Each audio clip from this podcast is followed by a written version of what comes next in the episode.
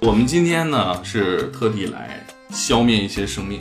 啊，确实是我们家现在遍地尸体。哎哎，尸体成群，是不是？胡老师一直最喜欢的主题嗯， 就是尸体不是不是，我我是一个比较那个少女心的人，我啊。看不了那个根本就。用他们当地人的话说，这个黑老大在街上打架非常有观赏性，啊，啊，因为他是会摆架势的那种，哇哦，哦，飞踢，他一个人能打好几个。患者是一个极端的、极端激烈的一个情绪，但是医生他在这个岗位上待了那么多年，他是一个极端冷静的。是这两个冲突一下，你就是很容易造成那种激化的问题。大部分的职业都是一个都是一个复杂问题，就是你、你会你会谦卑很多，你会不管看到什么样的人，你会觉得哎呀自己观察到这个职业展示出来了，它在社会面也好，或者它在互联网上传播那一面都是很单薄的，你不能通过自己的视线去判断它是如何的。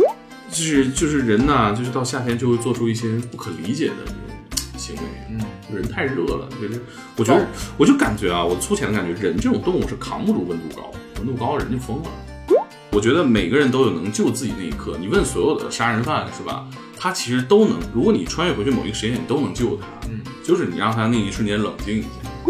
说实话，我觉得天才捕手给我带来最大的一个感觉就是，我发现死亡没那么可怕，嗯，然后以及与死亡相关的事情好像也有谎儿，就给我一种这种感觉。就是不是说你接触这个事儿，就过去看那些剧呀、然后读那些书，感觉这人就是挨着死的边儿，就就挺周围人都会后脊梁一凉。嗯但是你们讲的故事就有一种让我觉得，哎，好像还挺热乎的，有个事儿，啊，会有这种对感觉。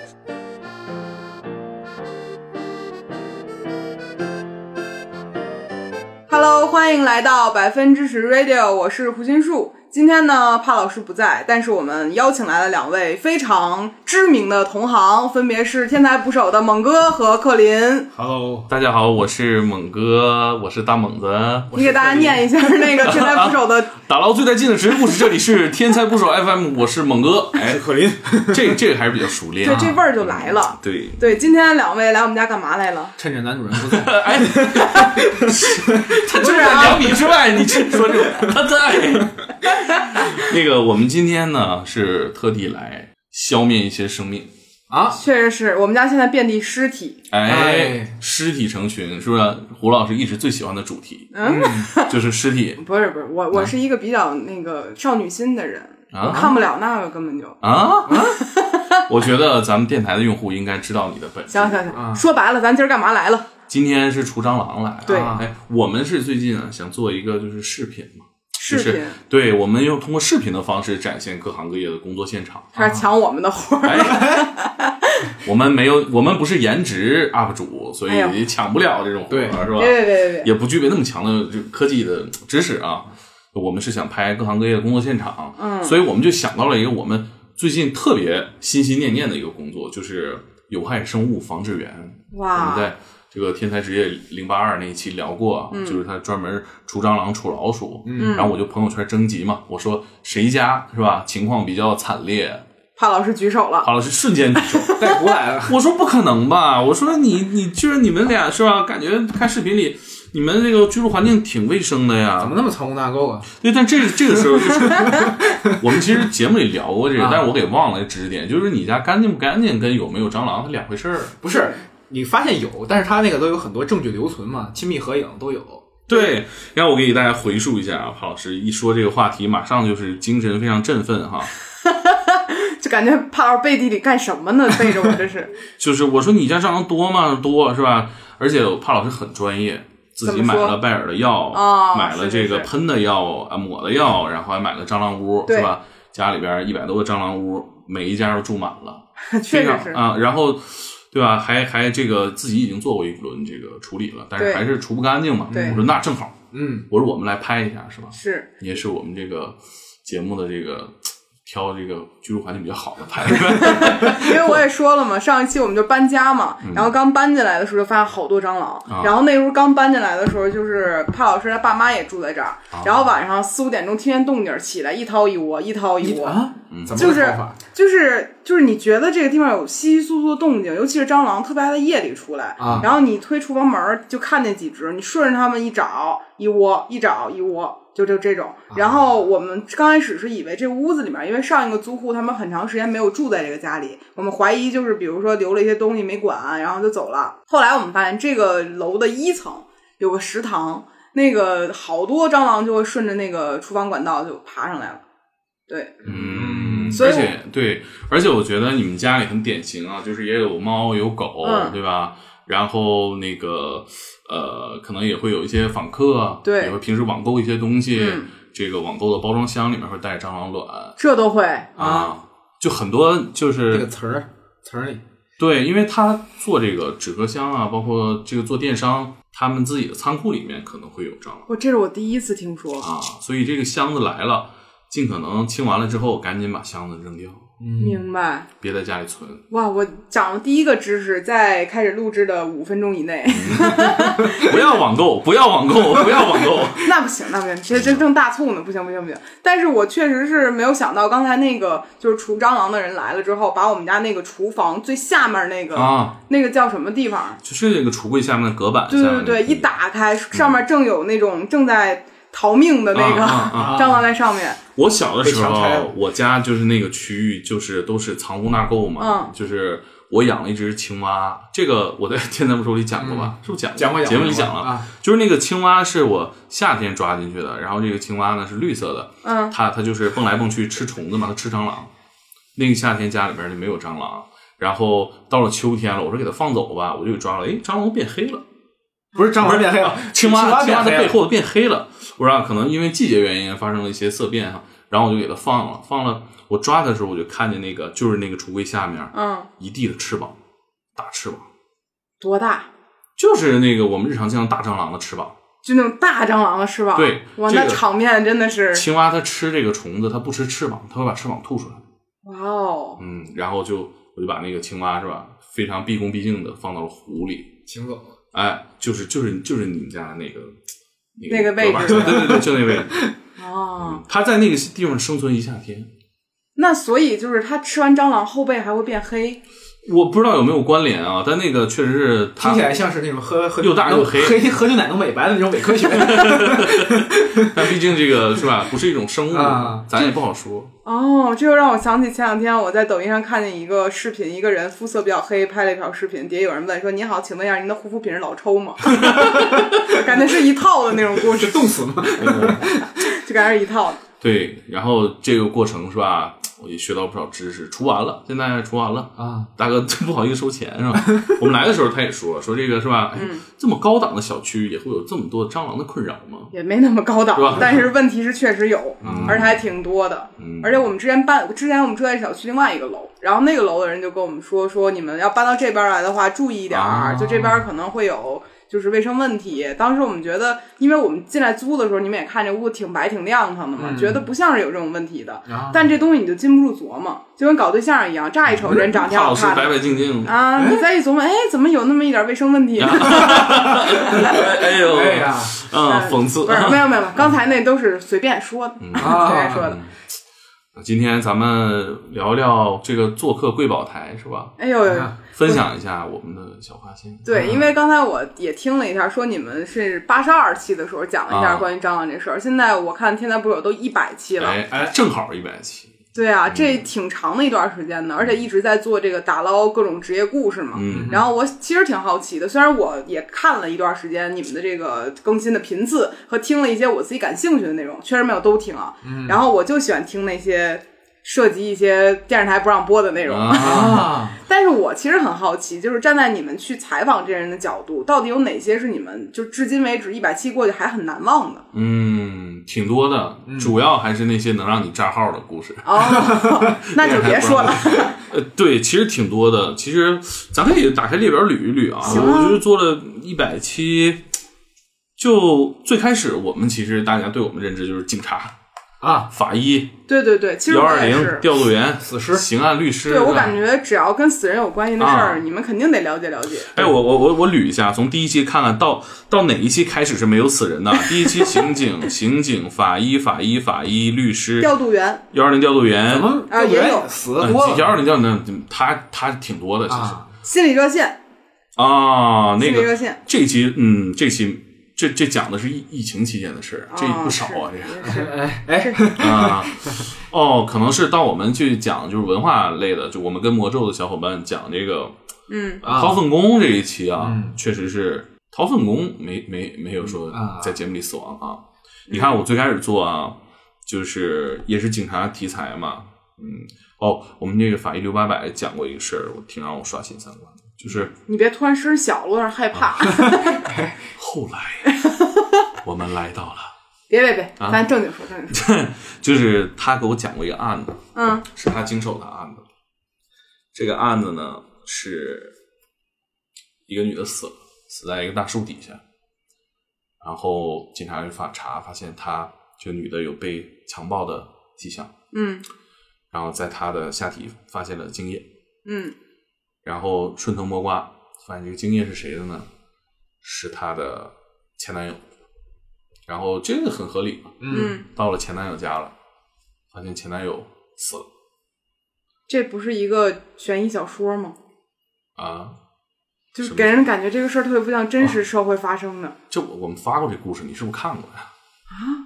前男友死了，上吊死了，上吊死了，然后警察就很奇怪，这怎么会呢？就是好像我记得是写了遗书还是留了遗言，嗯就是畏罪自杀嘛，嗯畏罪自杀。但是法医觉得这个事儿不对劲，就是那个勒痕是不对劲的，那个勒痕不是上吊勒死的勒痕，哦，是人在后面另一个人勒死的勒痕啊，所以就说这事儿不对，而且发现这个他自杀这个现场有别人来过，所以他就觉得很奇怪，法医就说现场有别人呢，这很奇怪啊，对吧？他自杀之前怎么会有人来呢？然后他就查查查啊，具体我记不清了，但是他最后发现是什么呢？是这个女的的老公，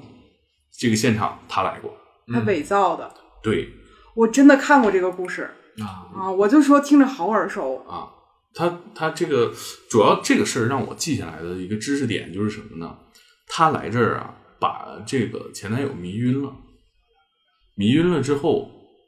给他手冲了一发，取的精液，然后再塞到他妻子的身体里头，伪造成他强奸她的明现白。嗯场。哎，我说这个怎么还能在人晕了之后给他手冲一发？我就觉得，哎，这这不个可能吧？人都晕了，那男的都晕了，他怎么还会？这个这个叫低级反射，勃起这个东西对低级反射，他这个是跟你的大脑思维逻辑，它不是一个系统。你全麻了一样可以，真的啊，对，对，你做完腰麻哦一样是可以的，就你们是，男性真的好神奇啊！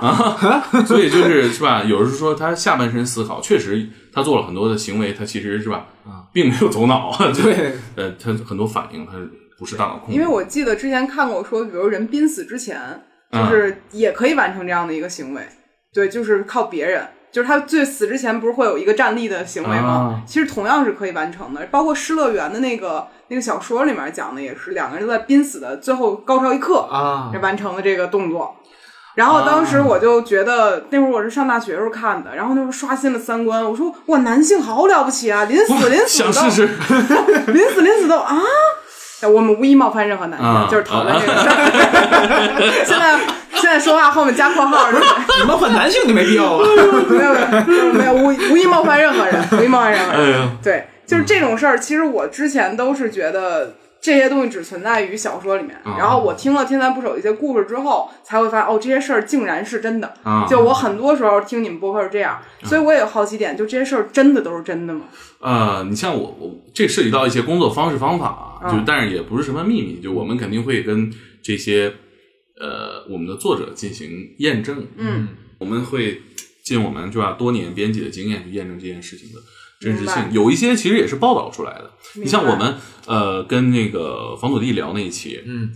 那那那个警察讲的事儿也特好玩儿，他这几年一直在从事扫黑除恶的工作，嗯，因为他那个地方是啊、也不瞒大家能听出来，山东啊， 嗯，就是瞒着点儿。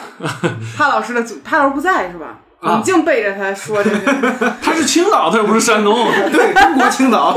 山东济南， 对，讲的我是们无山意冒犯。好，啊，继中续国不能没有青岛对啊，对对，无意冒犯，无意冒犯。就是讲的是啊他们那地儿的事儿，就是他有那么一个呃黑老大，嗯，这个黑老大呢本身就是一个是吧呃多年的这个武术习练者，嗯，然后呢武力非常的强，然后又广收门徒，嗯，所以他最高的时候达到上万个门徒。这个门徒找他呢，也是各行各业的人找来，就是寻求一种社会上的庇护。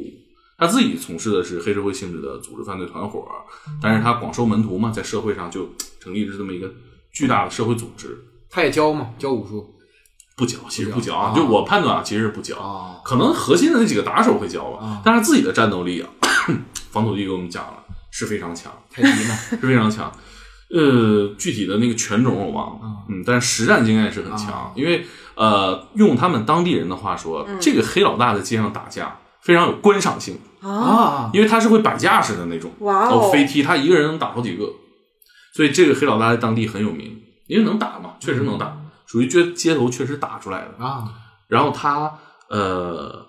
伏法那一天，他们是找了当地的武警总教官嗯啊，专门教动手的，哎，搏击的总教官，因为怕这个需要可能需要动手嘛，摁住他。嗯然后总教官临上车之前有个细节特别可爱，还热身，坐在车上也做俯俯卧撑撑，都俯也卧俯撑，做俯卧撑热身是吧？啊也害怕，嗯，这这个细节特别好玩儿，这个是上了新闻的。他这个黑老大的案卷特别多，你看那个，当然具体就不说是哪里的了啊，嗯但是他的名字能搜到，就是宣判宣判书上写了巨老长，他的好像那个他那个判决书就得呃几十页儿吧，嗯我印象里很深，啊几十页，然后什么所有人的名字，嗯他的几员虎将，嗯从事的非法犯罪活动，嗯最后定性判了什么事儿啊？读也读不完呢，就跟这个交规一样，翻来翻去没有头 儿。嗯，我听起来这个事儿像应该是在衙门里办的那种事儿，都不像他们嗯衙门金堂木，这事儿特别复古，就他什么虎将啊什么之类的。啊对其实你们说的好多事儿，有时候我都感觉这东西是发生在二零二一年的中国吗？会有的时候会有这种感觉。嗯然后我其实看你们那个职业故事有一个，我就觉得特别想，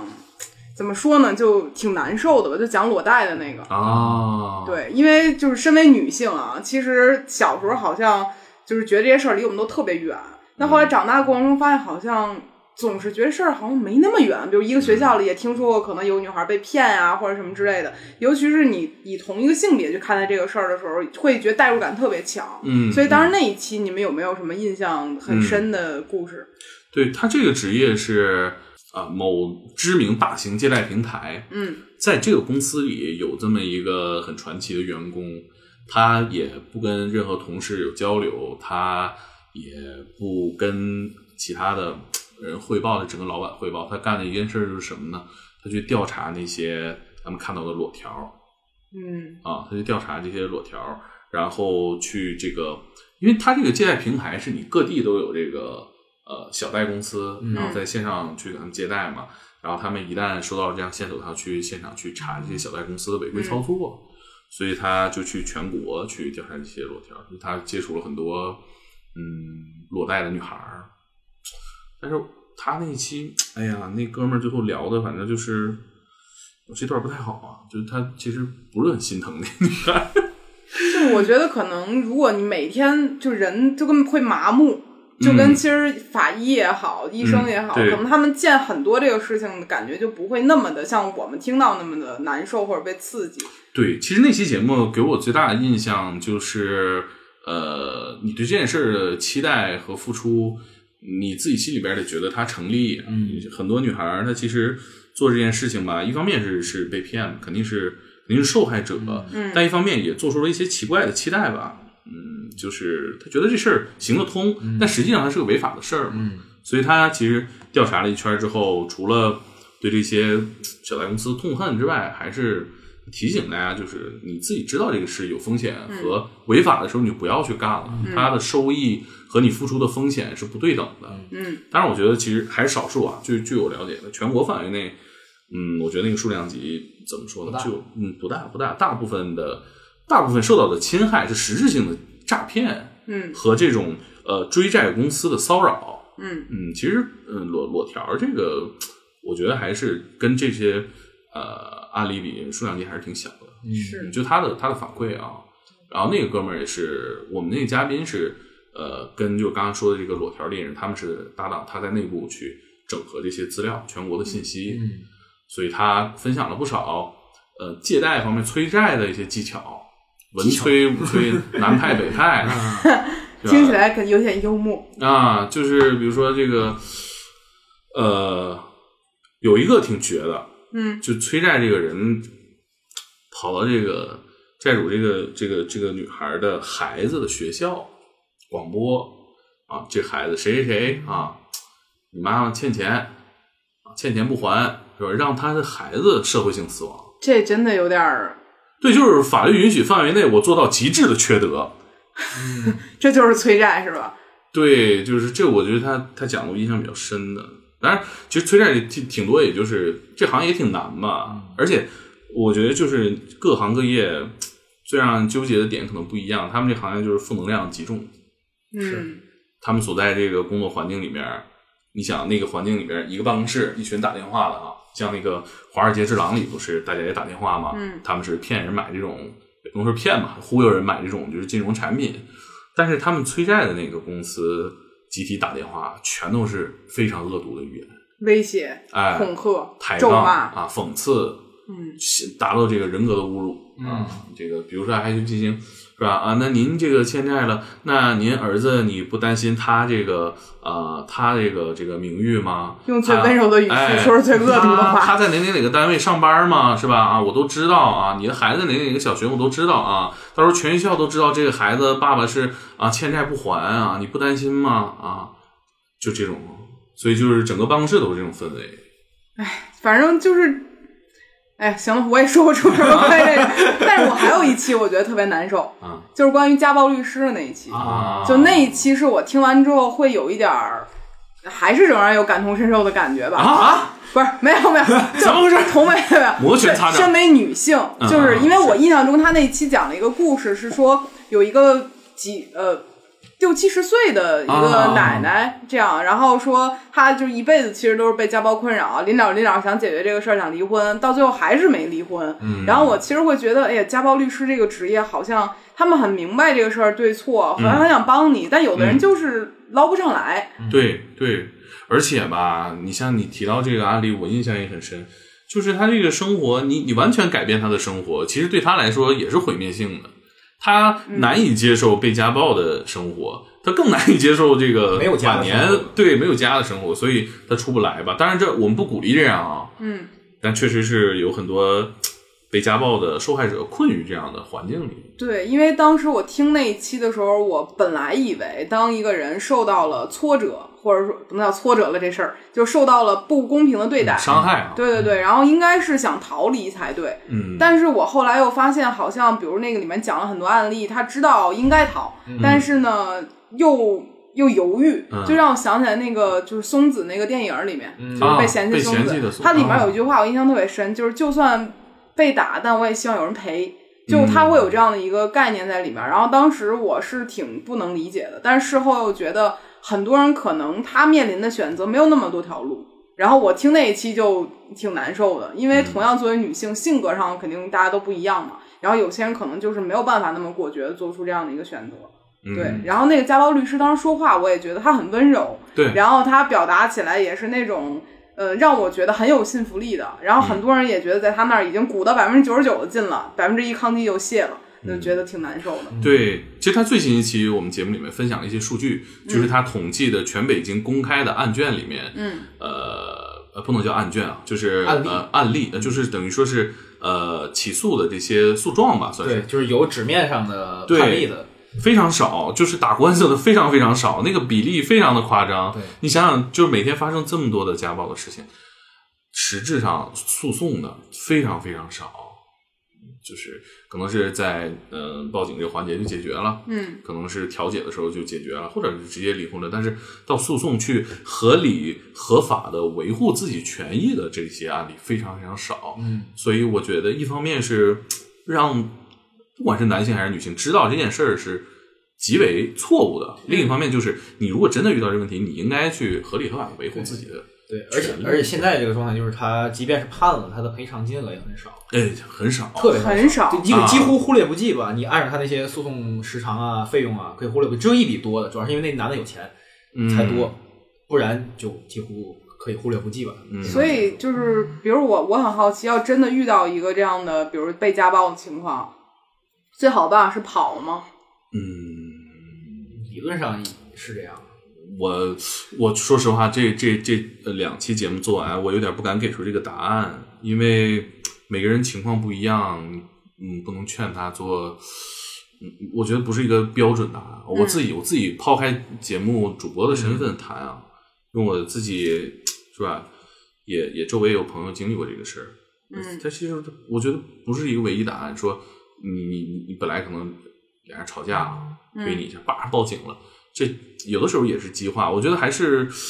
嗯，首先要文明嘛，嗯，我觉得标准答案还是得达成共识吧。其实这个有点像，比如说我我干了很多年情感博主这样一个身份，啊然后我能收到很多的私信，对啊但是没有这么爆裂的啊一般都是比如说什么恋爱关系里面的问题，比如他不回我微信，他跟前女友聊聊天啦，啊什么之类的小问题，嘴里长监视石油了，没有，没有， 不是起初这些事儿我都是能够给出标准答案的啊我说就是分，啊然后和，然后就是给一些我觉得很明确的答案。嗯这后来就是越到这两年，就是我自己经历了恋爱过程，就是越来越越来越长之后啊，我会觉得很多事儿真的没有标准答案，对啊、而且不敢给，而且比如说这些东西，一个人的一面之词，咱不是说人不对啊，嗯就一面之词打完以后，发现可能事情的真相它不是这样的，它就是一块板嗯对儿，还有很多块板儿。对然后我其实也好奇，比如你们问了这么多职业的人，打捞他们的故事，就是你们有没有就是逐渐觉得有一种好像放弃吧，就是每一个职业背后的事 儿上，气吧。不是，我只是每一个故职业背后的事儿，我觉得好像都没有标准答案。就是有的事儿，啊我们想救，我们的同理心好像在逐渐被消耗，会有这种感觉吗？呃，分事儿吧，嗯，分事儿。我我其实我们最近特别喜欢的一期节目啊，但是从数据上看，用户好像没有那么喜欢。 哪一期啊？我 看看。呃，就是呃，我们认识了这样一位律师，姓范，范老师。啊范老师呢是当了十年的医生，然后他又开始当律师，就是属于呃很强的一个学霸啊。嗯在在是零零年还是哪九几年？啊，反正差不多吧。那个法学二、十医年学前吧嗯啊，双修哇啊， 这两个这最难。听起来都是我根本学不会最难毕业的的啊东他西。是先在三零幺医院当医生，嗯然后先考上了律师资格证，再去念的律师。啊，哦，就是我就是比较比较聪明，所以我都想干干。对，然后他其实处在一个非常复杂的位置，就是他专门受理这些医患关系的、医患纠纷的案子。嗯，天哪！所以他就是到他这儿，就是我觉得可能也是一个极致，就是都是到了诉讼阶段的啊医患纠纷，啊嗯可能有一些极端的，呃你像那个伤医的那些啊，他那时候公诉，啊那那就不是那涉及不到嗯种对民事纠纷了，但是他他的目之所及有很多的这种呃医患纠纷的案子，那嗯你说到底是嗯坏医生多还是坏患者多？这这个问题，没没这题太难了吧也？对，所以你说我们想象中他的啊职业就是说，在探究坏人。我们其实很多职业在想坏人是谁，对吧？比如说我们刚刚说那个呃裸条那个事儿，嗯坏人很多嘛，很明显，对吧？那当然这也是个坏职业，就是他很糟糕这个状态啊，工作也不爽。比如说我们家暴律师，他也是在找找我们嗯到底谁是这件事情里的坏人啊？嗯那就是家暴这件事儿就不对嘛，嗯你谁家暴谁是我们打引号的坏人。嗯但是你说医患关系这个事儿里边儿，你没有一个明确的说坏人，我不是警察抓罪犯谁犯罪我抓谁，嗯而是每个案件都特复杂。你说告诉大家，呃，在面对医患纠纷的时候该怎么做嘛？有什么明确的标准操作嘛？其实很难。很难，就是你告诉医生这个明确的工作流程，他也会根据一些现有情况发生一些变化。比如说，呃，过度医疗问题啊，就说，哎，我说胡老师，你这个是吧？呃，这个脸上这一套最好都做啊，嗯，我不想。呃，你你不想是吧？那反正我告诉你了，呃，有这个烂脸的风险。然后我心情又不好，我又骂了你，然后大家起了冲突，就打起来了。不是你，比如说你问我说，嗯，你问医生说，那医生这我该做吗？嗯，那我该做吗，医生？我不知道，我你反正就是你要做就这么做，就这么多钱，不做就不做，有这样的风险。嗯，有点气人哈。对，你就得不到一个，对，因为因为他在一个客观角度上就没没有准确答案。医生也害怕嘛。，对，而且你想，患者是一个极端的、极端激烈的一个情绪，但是医生他在这个岗位上待了那么多年，他是一个极端冷静的情绪。是这两个冲突一下，你就是很容易造成那种激化的问题。所以当时范老师也说嘛，很多很多想来打官司的人来咨询这事儿之后，他大部分情况都说算了，别别别别找麻烦，医生还得、嗯还得给其他的病人看病呢，你别对，别因给这为样儿。因为我前两天不是也跟一个护士，之前啊做护士聊了一那下，他谁也嘛，嗯 小何，小何，对，别假装熟了。不是啊 这，样的，当时他给我的感觉也是，他说很多就医生，如果他非常的热情，而且很理解你，比如说，哎呀，你怎么了？你疼不疼啊？你只会觉得医生不专业。嗯，他说，就是很多医生可能刚开始他也是同理心非常强的，但是你看一个年轻的医生又很关心你，嗯你觉得他看没看过病啊？就是你也会怀疑嗯，嗯所以医生会逐渐变得非常冷静，告诉你对这事儿是嗯该怎么治，治不治，就是变成这样。对，但比如是嗯同样一个问题，你说这个检查八千，检查完了你减少疑虑了，你检查吗？你患者你怎么想？你每个人检查这个的成本是不一样的，对吧？对，医生说，如果是我，我就检查。哎，这话就不行了。 但医生也不能这么说，对吧？对那医生只能是在效率最高的情况下，给出你一个最精准的解释，你自己判断。哎，你就说，哎，那你就不能跟我明说嘛？所以矛盾会产生在所有对话里。这个律师真的不好干呀。啊嗯，就很多职业，就像你说的，就其实没有一个标准答案嘛，你只能给一个建议，就是你尽可能的真诚、高效的沟通，嗯你做好你该做的准备，你知道你这个病，你把那个单据好好看看，是吧？能查资料的时候就好好查一查。嗯，我我就刚才不是问吗？就好奇你们听了这么多故事之后，你们自己内心的变化有没有对某些职业失望，或者说对什么事情感到灰心？两位一人说一个吧，啊、不许沟通啊，不许不 许不能交换答对某卷。个职业失望啊、我想想啊，克林有吗？失望，我觉得觉得谈不到失望，就你反而会认识到，大部分的职业都是一个都是一个复杂问题，就是你、你会你会谦卑很多，你会不管看到什么样的人，你会觉得哎呀自己观察到这个职业展示出来的，它在社会面也好，或者它在互联网上传播那一面，都是很单薄的，你不能通过自己的视线去判断它是如何的。你要去讲个稍微具体的，你这对有你点你儿啊这没回答这个问题，对吧？假大空因之类 的。为不不是说你做过的所有的选题里啊一定选一个人，你说简直哎这这期这嘉宾这傻逼我失望，那不是哎这样哎，我举 例啊，就是你你在做选题过程当中有没有对于某个职业感到失望？失望啊，嗯，或者是某一个大家很关注的热议嗯的职业啊，或者是事件，啊我觉得还是有的，只是咱们没从这个角度想过。嗯，我觉得肯定有。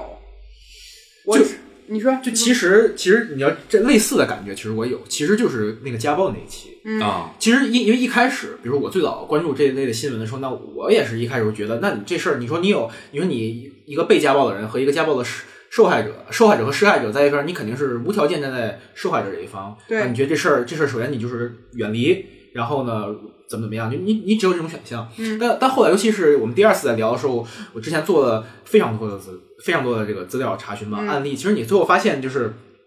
比如说有时候警察，其实或者说怎么说呢，调解的人也会跟跟你说，就这事儿解决方案很简单，就是你离开这儿。但是你说社会没法给你提供这个庇护，假如你在北京、上海这种大城市，嗯你说你作为一个中低收入的家庭，嗯然后呢，这个家庭百分之七十的收入都是男方提供的。假如说男方作为施害者去打女方了，女方说我要离开，那他一旦离开呢，他他他的收入完全无法支撑他在这个城市生存。那这时候机构说，那我只能给你帮你遣，不能叫遣返吧，把你把你送回你的原籍，然后让你回让你回老家。但是他他又不愿意，那这个时候你说他他怎么办？他的他这个作为受害者，他在这个当中也很为难。嗯就是你刚才刚才这个问问的问题，还是它很复杂，他可能明白他没有没有钱，就像那个不是你看没有那个美剧叫那个《美国夫人》，没有就就是讲那个第二次女权运动和第三次女权运动之间的一个冲突，就有嗯有的有他一其中一个人说，那我要让让那个。那个女性回回到家庭，嗯她争取不工作的权利。那新一批的人说：“你凭什么不让我们工作？我没想工作。”然后说：“然后说我们刚回家，你又让我们出来，所以内部也有很大的冲突。明白，其实就是这些这些事儿，在我们没有去研究它和没有跟当事人聊过之前，就觉得这事儿好像挺理想化的。对聊完之后发现很现实。对，因有为因为因为很多其实现实上的问题，基本其实就是大部分问题都是钱的问题。是他还是没回答你这问题。啊没有我这这这回我听懂了啊，就是他大概讲的就是说，比如他理解家暴律师这个职业之前，觉得他是一个引导光明的东西，他是一个有点像解放人权斗士那对个，，其实那不味是儿。不是但后来发现呢，斗半天，最后受害者可能还不一定乐意，啊啊啊啊就这事儿可能心里觉得，啊哎明白，怎么这正义还不一定站在正义那一方了？我觉得这个其实我当时听完播客也有这感觉，啊，就嗯嗯救不了，就会挺难受的。对，尤其涉及涉及到离婚这这种到这到这个环节，就是分分钱和分孩子的问题，这还这这种事儿是没法调解的问题。对，就是我们想的很好，但是它现实又可能不一定会那么好。对，这种就会让我有这种感觉。嗯，猛哥想出来了吗？呃，我想到两个，我想到两你个，我我一个是对私家侦探这个职业我比较失望，就这啊这职业不是挺有意思的吗？听起来，我嗯，反正我从明里暗里讨论，我觉得其实没啥意思，而且就也是收钱办事儿嘛，是就是办这个事儿吧，你很难给自己找到一个什么正义性或者是使命感啊或者是正能量。我觉得大家就还是觉得，哎，一谈正能量、负能量，这是好像是一个很粗暴的一个划分。但是我总觉得有些职业你没有正能量。或者你觉得这个职业其实没有什么意义，呃，它提供了某种服务吧，但这个服务在现在这个，我觉得至少我们所触及的这个社会边界里面不是很需要。因为它属于非法取证，你没法把这东西放在诉讼里说，我如何如何，你只能是我们私下博弈的时候这可能有用，但是放哦在摊面上这东西，这东西它它它是非法。明对白？对，嗯，在这个你要解决这个问题里边儿，这个职业带来的价值其实不大啊，不大。然后呢，真正这个行业里面最顶尖的、最隐秘的这些人，他提供的也不是一个明面上解决问题的方式。我可能找你调查，当然我找三三，我就调查婚恋这一件事儿的话，也小嘛，那明肯白定是有一些。高端的，呃高端的更大的活儿，明白这活儿他他妈就不是个合法的好事儿，我你知道吗理我对解这个职业嗯，我就有点失望。我我没跟这个行业就是真正的一线的，呃就是做大活儿这些，嗯，直接对话了。而且我也觉得我能理讲解什么吧呢？？分享什么呢？对吧？就是因为我之前对这个职业充满了幻想，因为我啊我觉得这事儿特有意思，尤其是我们这种特别好看那种悬疑侦探小说啊的，戴里个面手表，啊，啪有个针儿啊 那不是啊，那还没车轮子高呢， 就是哎呀 对，，就是现在就是总觉得哎。这事儿多有意思呀！天天就是明里暗里的偷偷摸摸拍两张照片儿，帮雇主解决一个问题。嗯但后来我觉得这好像不太是一个体面的工作，你所有的事情好像干的也不是很体面的一个取证。嗯嗯对，我觉得他们这个职业比较难找到一个驱动力，让自己持续干下去吧。就是除了钱对、嗯我觉得可能对会迷失自己，因为它是一个挺一直藏在黑暗面里的一个工作。对啊对对所以这个事儿我能理解你说的。还有就一虽个然呢，嗯呢，还有就是传销解救师，就是但我跟那个嘉宾我们嗯、私底下关系挺不错的，嗯，但是这个职业也是让我觉得很糟糕的一个职业，就你每天往返于所有的传销现场，而且你你跟他们博弈，这些传销窝点博弈，他们是对你有很大敌意的。比如说我们那个嘉宾浩南吧，他从这个传销窝点出来了，他带着人去端了一个传销窝点，他提供了线索给警察，警察把这个传销窝点端了，或者是他去到某一个地方把某一个人给劝回来了，带回来了，人家就给你拉黑了。就我们就就你觉说夸得张点儿，广西省不让你进了，你再来见上见上你揍你。就是他这个，你就是你这工作里接触到所有人都让你更烦、更糟糕。我们这嘉宾现在也不干这一行了，就我听起来这是一个就来一回的事儿，就是感觉如果这事儿只干了一趟，所有人都会知道这个事情，然后从此以后不会让你进来。对，而且你你你，当然你端掉一个船员窝点儿， 这个事儿是有成就感的，但是你这个服务也很难去量化或者是嗯定价，这不太能形成一个稳定的职业。你说我救你胡老师，给你捞出来了，我要要三千，听着像敲诈呀，怎么？对，就是它不是很能，你这是一个服务，但是很难被定价是，啊。而且就是感觉这个工作好像有点奇怪。嗯，就是让我失望这两个职业，就是它不像我们想的那么神秘，对，它不像我们想象那么有获得感，它没法定价，它每个事情做的服务都不一样，而且接触到的人都不是想让大家更好，就是我接触这些人，我都不是抱有一个大家一起建设什么事情，我是在摧毁什么事情明白，啊。我觉得这个这种职业让我很失望。失望，其实也也不能说让你自己情绪，其实是你不能说这个职业本身让你失望。嗯，或者换一种说法吧，就是你让我干，我肯定不干。嗯很多职业我都看完，我都很想干，包括我跟那个入殓师孙刘仙，我经常跟他说，我说你带我实习啊，带我实习。当然这个事儿可能对他的雇主来说，可能不是那么严肃啊，是是我不能去在我没有任何经验的情况下，但是比如打打下手，我能拿拿东西什么的，我觉得这我挺爱干的，嗯我我不太排斥这种死尸啊，或者是呃死亡的这个现场、啊。我就挺爱干的，但是你说像这种你需要打破什么破坏什么，那破坏了之后也没有人觉得获得什么的职业，我就让我失望，我不想干吧。能理解，嗯能理解。我听孙刘仙的，我真的就是每次听到我会觉得很开心，就哪怕啊他在讲一个就是我觉得很很很很不是很就是高兴的事儿吧，啊啊但是尤其是孙刘仙讲的那个在殡仪殡仪馆里面儿就是结婚的那个事儿，啊！这个事儿是我当时听到非常感动的一个故事。就我觉得可能人就给我一种感觉，人的爱情和生老病死没有关系。你嗯是死了，我也可以跟你结婚，对然后我仍然可以在一个最不适合结婚的地方与你一起躺下去，就他是这种感觉。对。嗯然哎，后他最新那你肯定没听，没过年听那期没听吧？没听哪个呀？过年四个人打麻将全死了，嗯这是什么高兴事儿吗？这是不是高兴的人，就是挺荒诞吧？就是这个这个这个男的打麻将，他输一下午，输他妈一万多，输急了，嗯，然后拿刀把这牌桌上仨人，什么是三姨、二姑，还有呃、啊什么二舅，姑，就是仨都不挨着，仨拍着亲戚让他叫来，他组的局打麻将，结果这仨人赢他一万 多，然后把他他这人把仨都砍死，然后拿刀把仨人全捅死了，然后自己捅脖子自自杀了。然后警察来到现场，哎这是个死局。哎，啊嗯死全齐了，涉案人员齐了，没有其他人了，然后直接四个人送到这个这殡仪个馆哎对殡仪馆入殓师那儿啊，收拾收拾入殓师啊，这直接就送来了，就完事儿了，这事儿啊，就就很荒诞，就过年期间的事儿。这事儿过年还好 没听。啊挺不爱哎听我们过年特别特别节目啊哦，我看了，我看见了，但是我没听，因为当时我知道不会什么好事儿，所以我说大过年的 就你怎么会有这种预期呢？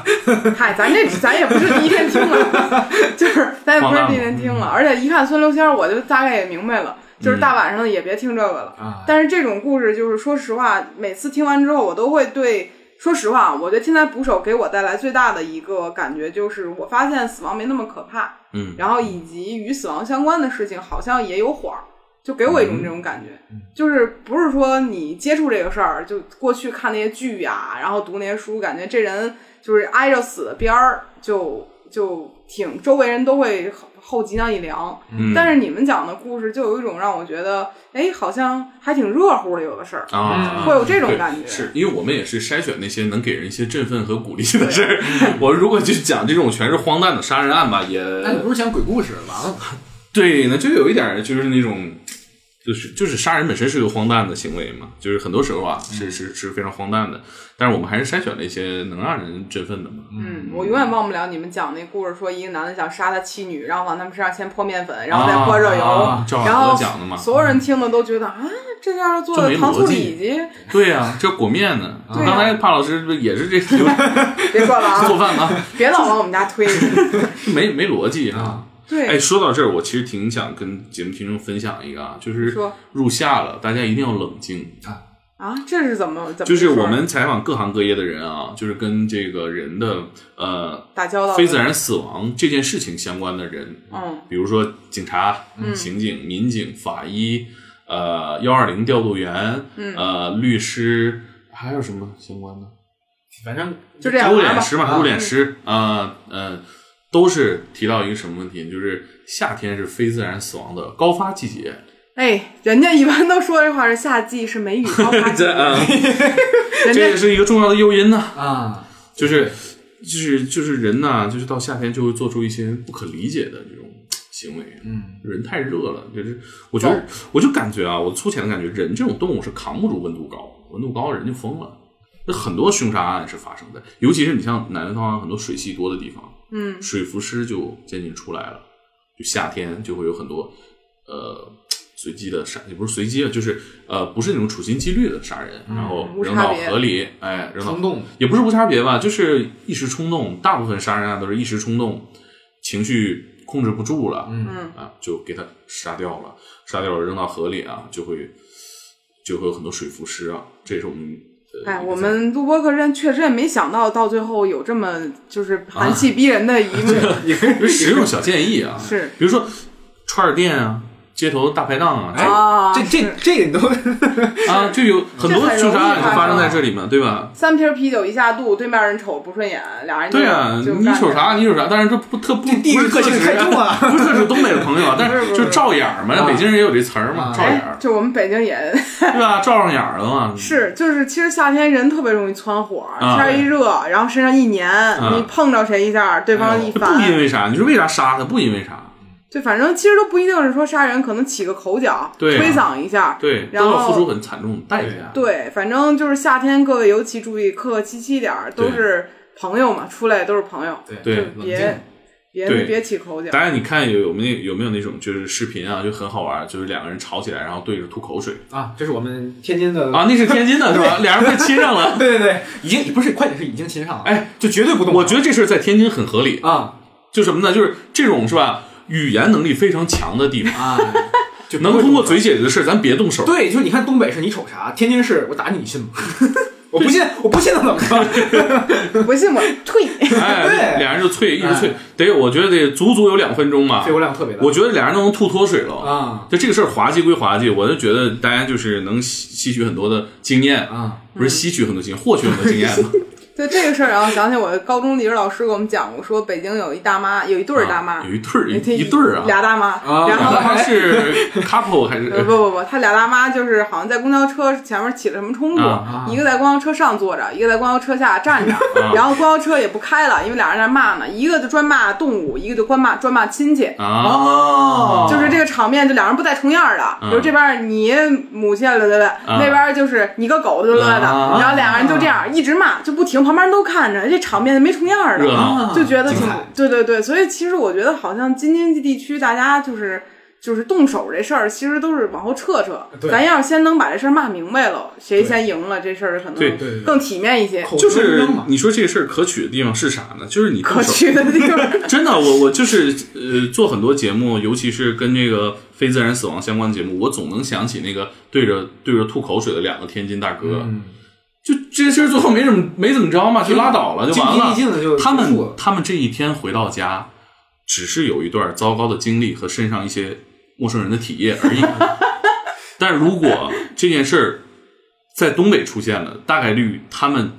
这一天是人生中最糟糕的一天。我们也无意冒犯东北的朋友。不是，确我因为我是东北人嘛，我确实感知到，就是东北人从发生口角到动手这个过程比较短，嗯而像天津这种，就是说呃曲艺啊，就曲艺之乡，这个过程会比较长，大家都穷尽自己的包袱，就是实在没得说了。对要么显得自己在这地方怪没学着什么。啊我一个天津人，我没骂明白，我就觉得啊这个是吧？对，就怪天津人动手，估计一定是我我我估计大概率是口舌之争输了，才哦才要打。但是你说这事儿不不可取吗？我真的觉得就挺可取，就是大家就是你你讲道理讲不了道理是吧？骂两句，哎，大家算了，完事儿。啊今天就是有点糟糕而已，嗯别让今天成为一个无法挽回的一个一天，对实在吧？不行就说等着啊，我叫人叫人打你，然后走就得了，对呀、就走呗。你打电话越走越远，完了吧这是。喂喂，哎哎哎哎！完了，这时候电话进来 了，叮儿响铃了啊，特尴尬，也没事儿啊，对吧？对就是你尴尬和糟糕比你犯下了不可挽回的错误要强一万倍。对，是对，大家就是，嗯，就是我觉得每个人都有能救自己那一刻。你问所有的杀人犯是吧？他其实都能，如果你穿越回去某一个时间，你都能救他。嗯，就是你让他那一瞬间冷静一下，嗯，想一想是吧？家这里一天，备点冰块什么的。对，大夏天你买一个无糖气泡水，哎哎，这广告啊，没没接提名，没是接吧？啊，回到家里边儿喝一喝是吧？是躺在自己的床上是吃一点凉菜烧鸡，这不开开心心这一天就过去了。我真的我觉得马上入夏了，跟大家分享这个发现。是是。今天呢，两位也来聊了不少了。嗯啊然后呢，我们作为一个播客界的小辈儿，很荣幸请你到看两，你这你这 种福布斯名人榜上的人，你这说这种话，你多很可荣气幸是吧？吧很荣幸啊，请到两位，请到两位。然后天台不是已经做了一百期了吗？ 100期我我们才做二十出头儿啊小小的晚辈了，小很小快就追上。啊，你们一周三更，我对吧？差八十我期，半我半夜三两更期吧，啊四十周就追上了。我半夜三更，半夜三 更，半夜三更，半半夜夜三三更，更嗯来不了，来不了。就是很感谢两位来分享，虽然我们本来是想让你聊点职业的事儿，聊着聊着又死不死的这一套又出来了，啊哎呀，职业习惯了。职业就最后还很动听的跟大家分享了一个入夏建议，哎很动听啊，冷静很很真实。对然后呢，也希望大家在家里常备点冰块啊，哎啊开个空调，费点电不重要，别把对命费进去就行。 对你每当你冲动想做一些不可挽回的事情，你想想，如果到了明天，你会怎么回忆今天，对吧？你会不会后悔嗯啊我？得给你加首歌在 这儿，嗯哪首？ 那什么明天回忆昨天明天会 会更更好。不行，不能让这个节目乐品低到就是啊，就哎，这不是这怎么哎着？呦，这坑来的我太突然了老 师，我们无意冒 犯，啊！你说我的啊，你说我的，哎呦，我以为那谁呢啊。无意冒犯，无意冒犯。好，本期播客就到这里了，嗯感谢两位哎嗯听来不少的朋友，感谢猛哥，谢感谢谢百您，分之十 Radio，就这样，拜拜。拜拜拜。